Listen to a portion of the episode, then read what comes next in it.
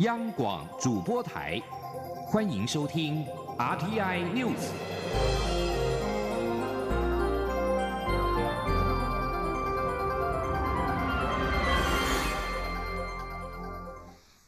各位好，我是李自立，欢迎收听这一节央广主播台提供给您的 RTI News。首先关心来自立法院的消息，立法院院会今年三读修正通过了刑事诉讼法部分条文。新增被害人诉讼参与制度，让多款犯罪类型的被害人得向法院申请参与案件的诉讼机会。另外，也将修复式司法法制化。司法院表示，立法院在今天国家国际人权日完成了刑诉法的修法三读程序，跟国际人权的精神相呼应，也开启台湾刑事诉讼程序的新页。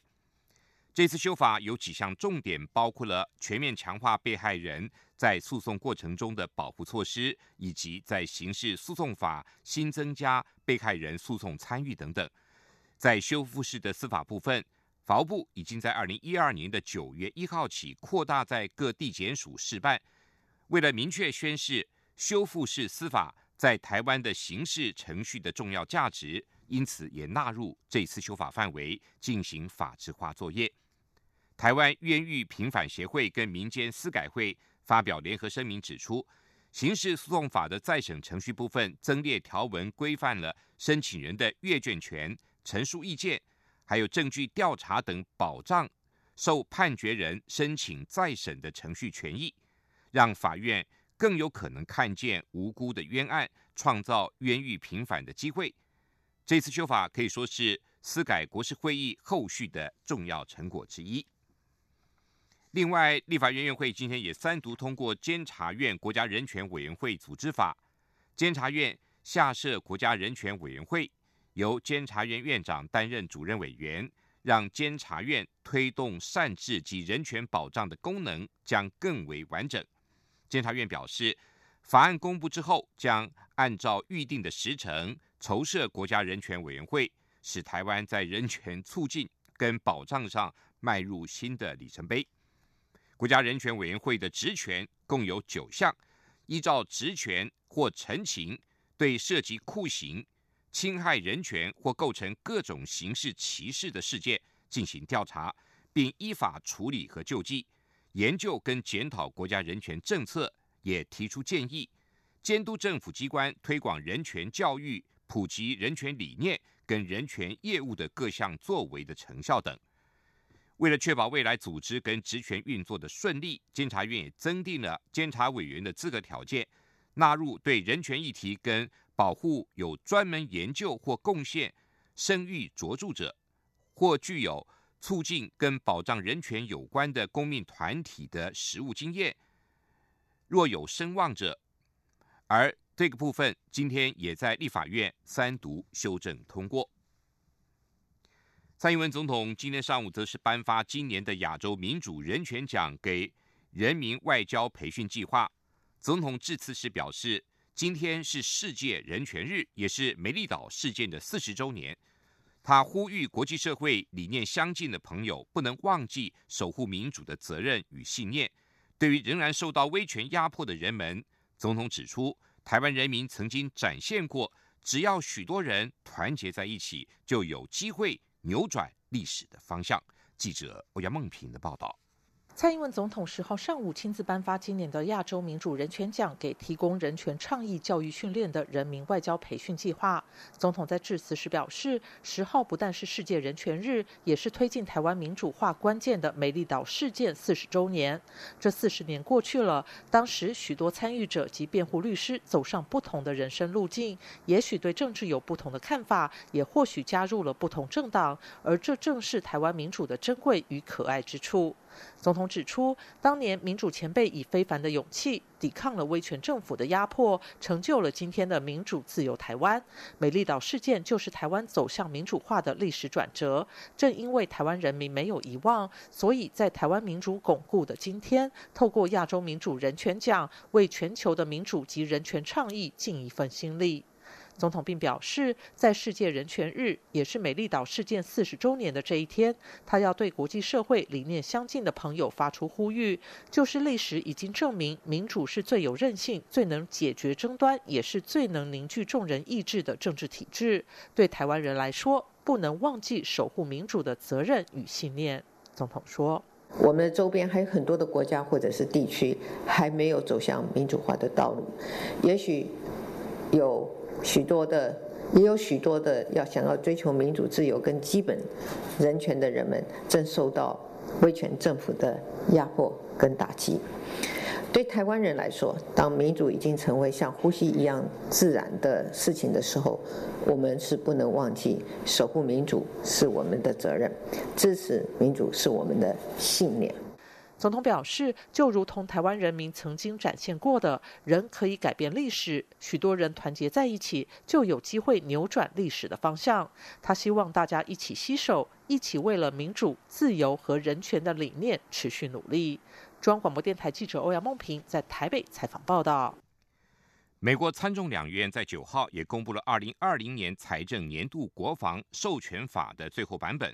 在跟台湾有关的网络安全方面，国会意见要求美国国防部长在法案颁布的一百八十天内，必须向国会军委会提交报告，内容包括成立高阶跨部会的美台工作小组，以协调因应新兴网络安全议题的可行性。讨论美国国防部跟台湾进行网络安全活动的现行与未来计划，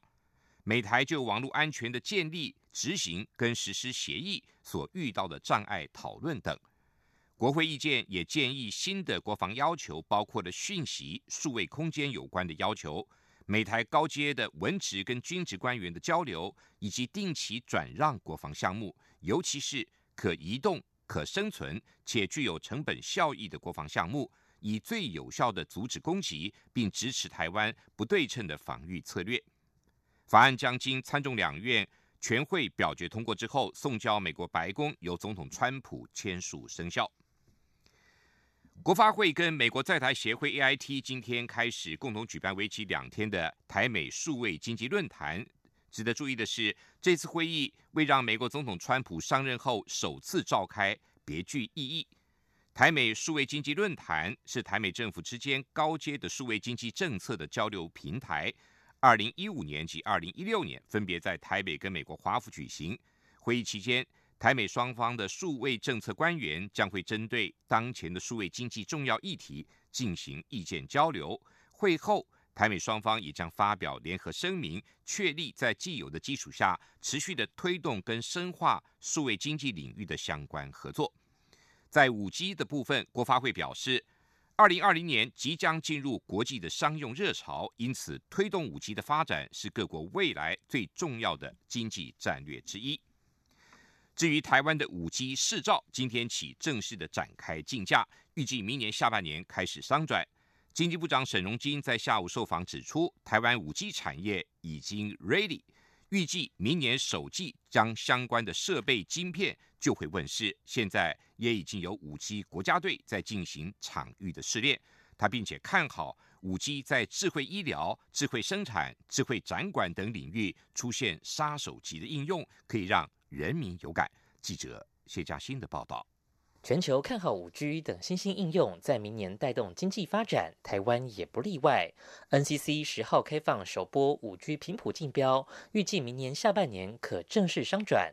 对于台湾五 G 产业发展，经济部长沈荣金十号下午出席活动受访时强调，台湾是以国家队的形式在打五 G 产业战，包括中华电信、远传、亚太等国家队，整合了产业上中下游做场域试炼。目前产业已经做好准备，像是中华电信已进行音乐会的方案试炼，让较远的座位观赏体验与最前排一致。而台北流行音乐中心的五 G 试炼，则还要再等等。他说：“这个部分来说的话，我们先用 Beyond 4G，然后明年五 G 的设备出来，我们全部都会改，就可以来提供一个场域的试炼。那设备呢，也是明年第一季大概就会出来了，这些 chip 就会出来。沈荣金指出，看好五 G 未来在智慧医疗、智慧生产、智慧展馆等领域出现杀手级应用，让人民有感。而台湾也和德国就导入五 G 环境来发展智慧机械有许多合作。另外，也与阿尔卡特、诺基亚等大厂有合作空间。沈荣金强调，台湾发展五 G 产业的两大关键，除了小型基站之外，更重要的是应用方案，必须把握在台做场域试炼的机会，才能站上国际舞台。中央广播电台记者谢嘉欣采访报道。众所瞩目的五 G 试照今天正式的展开竞价，截至今天下午四点，最抢手的频段已经飙到了新台币两百六十五点六八亿元。国家通讯传播委员会代理主委陈耀祥表示，五 G 竞标只有底价没有上限，但也希望价格合理，以免影响未来的资费跟市场竞争力。行政院主计总处今天发布十月份的薪资调查，受全体员工每人经常性薪资平均是新台币四万两千零六十元，年增百分之二点零二。年增率重回百分之二以上，创下十九年来同期的次高。记者杨文军的报道。主机总处十号公布十月全体受雇员工每人经常性薪资平均为新台币四万两千零六十元，年增百分之二点零二，平均总薪资则为四万六千六百六十六元，年增百分之一点六。由于九月经常性薪资年增率跌破百分之二，创下逾两年最低增速，但十月经常性薪资年增率马上重回百分之二以上，并创十九年来同期次高。主机总处国事普查处副处长潘宁新指出，这显示劳动市场仍稳定，并未恶化。不过，制造业前十月受雇员工人数年增一万两千人，是近十年同期低点。若观察细部的行业，可看出太阳能面板产业表现较差，电子零组件制造业也呈年减。但受惠于转单效应，电脑电子产品及光学制品前十月的受雇员工人数年增五千人，为二零一二年来的高点。潘宁新说：“我会把它归纳成是转单，电脑电子产品及光学制品制造业。”年增五千人，受雇员工人数年增五千人，比去年的四百多人跟前年的三千人高。对，所以，所以我才说个别产业因素，因为制造业里面的业种太多，哦，所以可能要要归纳因素，可能要分别看。另外，剔除物价因素后的前十月实质经常性薪资为四万七百六十三元，尽管创十六年来同期新高，但仍不及二零零三年的水准。中央广播电台记者杨文君台北采访报道：印度国会下议院今天凌晨通过了公民法修正案，提供因为宗教迫害的阿富汗、孟加拉等国难民获取公民身份，但却排除了穆斯林，引发相当大的争议。反对党希望去除这项法案中排除穆斯林的内容，以维护宗教中立，因而反对这项法案在国会下议院通过。但是经过激烈的辩论之后，由于执政党掌握下议院的多数，印度总理莫迪政府所提出的公民法修正案仍在今天凌晨在下议院以多数表决通过。预料在国会上议院也将会引起一番争论。印度内政部长夏哈坚持法案中要放入排除穆斯林的条款，因为穆斯林在阿富汗、孟加拉跟巴基斯坦不是少数族群，不容易遭到宗教迫害。每年在日本北海道王走市等地能够看到的流冰美景，受到地球暖化的影响，到这个世纪末有可能会消失。专家指出，看不到流冰的日子正在以超乎预期的速度接近当中，也可能为生态带来重大的影响。日本放送协会 NHK 报道，北海道利沃霍茨克流冰科学中心所长高桥修。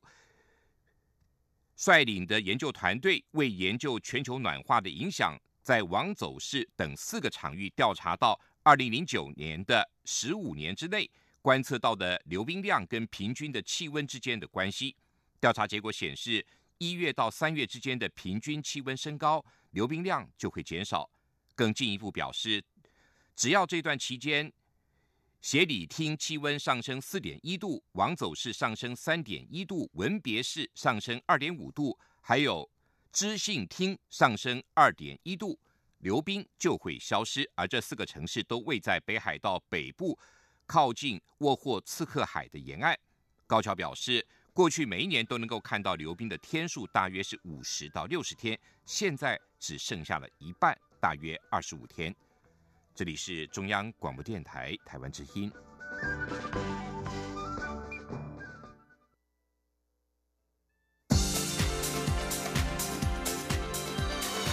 这里是中央广播电台台湾之音，欢迎继续收听新闻。欢迎继续收听新闻。距离二零二零大选还剩下不到三十几天，国民党总统候选人韩国瑜受媒体专访时表示，因为担心女儿被抹黑，所以不让她助选，并且预告还有未爆的核弹。蔡英文总统今天则回应表示，这段时间有许多作假跟抹黑，事后都证实来自韩国瑜阵营或支持者。韩国瑜将所有的事推到政府跟蔡阵营，是不负责任，也误导选民。记者欧阳梦平的报道。国民党总统候选人韩国瑜九号晚间接受专访时表示，他不让女儿韩冰出来助选，因为韩冰可能会被抹黑怀孕。而韩阵营日前公布一张韩国瑜与裸女的合成图，并扬言提告，之后却发现是韩粉所为。蔡总统十号上午受访时被问到此事，他表示，这段时间以来有许多作假与抹黑，后来都证实是韩国瑜阵营或支持者所为。韩国瑜把事情都推给政府，是误导选民。总统说：“前几天我在辩论的时候，也有人说有读稿机这些事情，哈。那呃，有些事情可以马上理清，但是有些事情确实要花一点时间，或者是很难理清。比如说追踪系这件事情，我们到现在还不知道究竟是怎么样来发生的。啊，韩市长那边把所有的事情都推到呃政府或者是我们这边，哈，呃。”这样，老实讲，其实是不负责任，也误导我们的选民。对于联合报民调只有百分之四十五的选民认为民进党杨网军，总统表示，这段时间许多抹黑及造假，甚至人身攻击，都来自对手阵营。如果这份民调可以相信，显示这些对政府的抹黑与造假还蛮有效。另外，也有两个最新民调都显示蔡总统大幅领先，但韩国瑜认为这是他要求支持者表示唯一支持蔡英文的结果。蔡总统则表示，双方的差距是有的，在最后三十多天，他还是会尽全力争取最多选民的支持，让选民可以辨识哪个候选人才是做实事并保护这个国家。中央广播电台记者欧阳梦平在台北采访报道。另外，对于有香港学生跟国民党总统候选人韩国瑜质疑民进党以香港的反送中事件来换取选票，蔡总统表示，他不觉得如此，而是香港事件让台湾人警惕，因此更注意候选人的立场。国民党总统候选人韩国瑜在明年的总统大选中抽到二号。脸书上在昨天流传教韩国瑜支持者在选票上签名的讯息。韩国瑜竞选总部总发言人王浅秋今天表示，这个行为违反选罢法，误导选民，意图使人不当选。他会去台北市警局报案，并且呼吁选民在选票上除了圈选候选人之外，不可做任何的记号，千万不要被假讯息误导。记者刘品希的报道。中选会九号办理总统、副总统候选人号次抽签，国民党总统候选人韩国瑜与副手张善政抽到二号。九号晚间，在多个脸书账号上，以韩国瑜支持者的身份流传唯一支持二号韩国瑜，避免开票作弊，选票上务必要写上名字，记得一定要在选票上写一个韩字，计票时才不会被国家机器做掉等讯息。韩国瑜竞选总部总发言人王浅秋十号举行记者会指出，网络上流传一堆不同的版本，都是教韩国瑜的支持者要在选票上写上名字，误导选民使用错误的投票方式，意图使人不当选。他们发现后立即搜证截图，也将去台北市警局报案。他说：“大家都知道，如果真的这样写的话，是谁会被做掉？所以这个是标准的，要违反。”呃，选罢法去做候选人不实的影响、误导选民的意图，使人不当选的行为。所以这样的行为，我们昨天开始发现了之后，立即的进行搜证跟截图。今天一点钟，我会到台北市警局去进行报案。的动作，希望警方帮助我们侦办，了解到底是哪些人在传这些东西。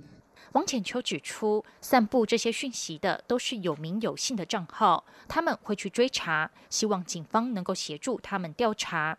他也提醒选民，选票上除了圈选之外，不可以做其他记号，才能成为有效票。呼吁选民千万不要被假讯息误导。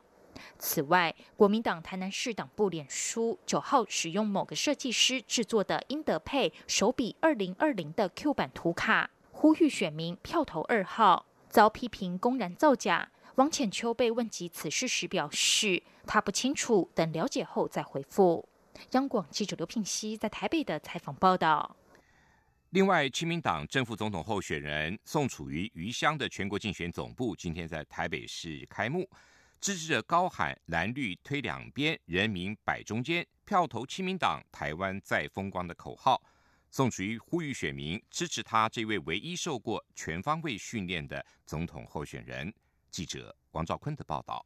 宋楚瑜在竞选总部开张大会上表示，若当选总统，会执行五件重要事情，分别是邀请各党领导人到总统府共商国事，每年赴立法院报告国政，网罗各党各派人才，组织大联合政府，遵守中华民国宪法与两岸人民关系条例。解决一例一休与年金改革等民生问题。宋楚瑜强调自己是唯一受过全方位训练的总统候选人，也是真正的中华民国派。他说：“哎呀，我等了那么久，我终于又重新让大家觉得台湾要一心一德，对不对啊？我们台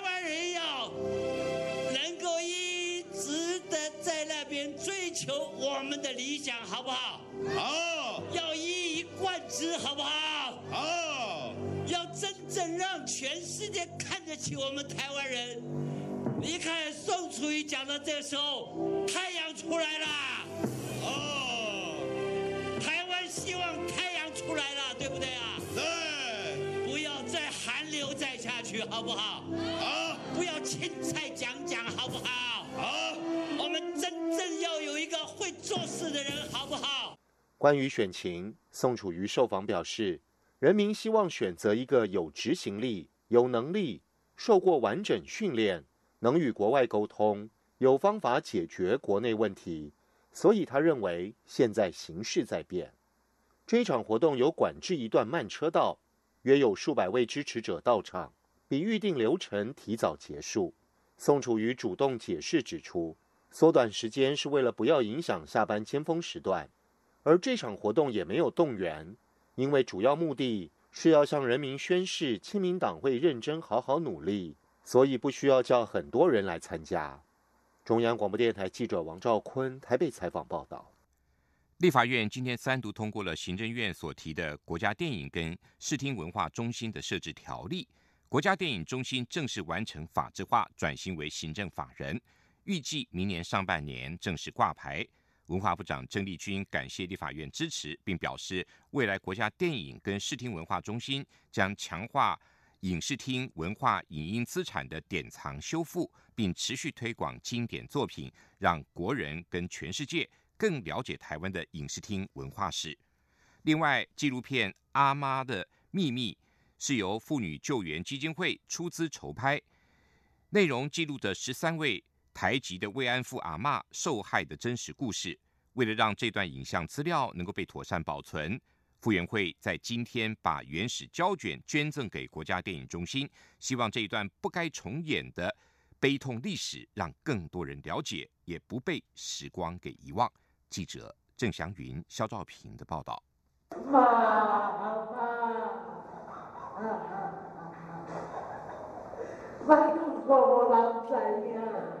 对着母亲排位大哭，自己被强迫当慰安妇的成年痛苦，每一声都令人鼻酸。这支在一九九八年拿下金马奖最佳纪录片奖的作品《阿妈的秘密》，二十一年后，当时发生的十三位慰安妇阿妈，现在大多已离开人世，等不到日本政府的正式道歉。但《阿妈的秘密》这部由妇女救援基金会出资筹拍的纪录片，还留下这些阿妈对历史的有声控诉。为了让这些资料获得更专业的保存，傅园会决定把原始胶卷捐给国家电影中心，让这段记录不因时光变质，不被社会遗忘。国家电影中心执行长王君奇表示，他们除了会整理扫描胶卷外，也规划与女性影展合作。做希望跟世界展开慰安妇人权议题对话。他说。那我们希望可以透过这些深刻的作品，让台湾慰安妇阿妈的故事可以跟韩国的慰安妇阿妈之间透过影像做一个对话，透过影像一起做一个亚洲历史的一个见证。纪录片《阿妈的秘密》导演杨家云回想二十多年前拍摄的点滴，许多慰安妇阿妈的遭遇都还记在心里。他希望当时没剪进纪录片的段落可以重新整理，换个方式再说一段阿妈的故事。他说：“应该再把这些，呃，捡剩下的片子啊，我我全新再整理一下，能够，呃，给每一个人啊，有有公平哈。”跟能够能够呃宣泄他自己的这个惨痛的经验的一面。慰安妇不只是历史，更是攸关女性人权与尊严的议题。傅园会希望透过国家的力量，让更多人了解这段不该重演的悲痛历史。中央广播电台记者郑祥云、肖兆平采访报道。继续进行今天的前进新南向。前进新南向。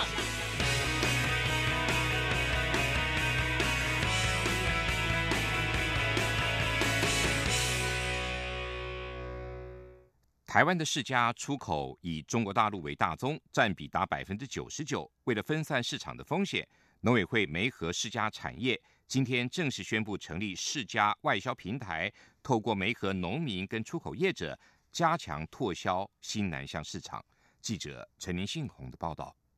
台湾世家栽培面积约五千五百公顷，年产量近六万公吨。台东县为主要产区，占台湾栽培面积百分之九十五。台湾民众多习惯使用大木种世家，因此以内销为主。至于凤梨世家，则多走外销路线。以今年前十月来看，台湾世家出口量已超过一万公吨，出口值达两千八百八十三万美元，为台湾主要外销果品之一。由于世家相当娇贵，储存期也不长，再加上只要运输过程中有碰撞，外观就会变色，卖相也会较差。由于日本和韩国的检疫条件限制，所以外销市场多集中于临近台湾的中国大陆。今年前十月出口中国就达到一万公吨，在所有外销国家中占比达百分之九十九。至于其他像是马来西亚、印尼、新加坡和澳门等国家，加总则只有两百多公吨。农委会为分散市场风险，十号梅和世家农民、农会以及出口业者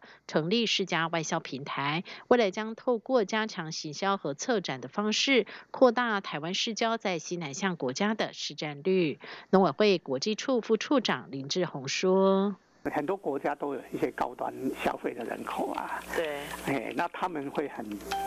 会很希望台湾这种高品质的水果哈，口感又好，甜度又佳哈，这种好这种水果能够能够过去，所以我们评估，当然他们有这样子的一个需求，有有这样子的能力可以去消费啦，好，所以我们我我们未来能要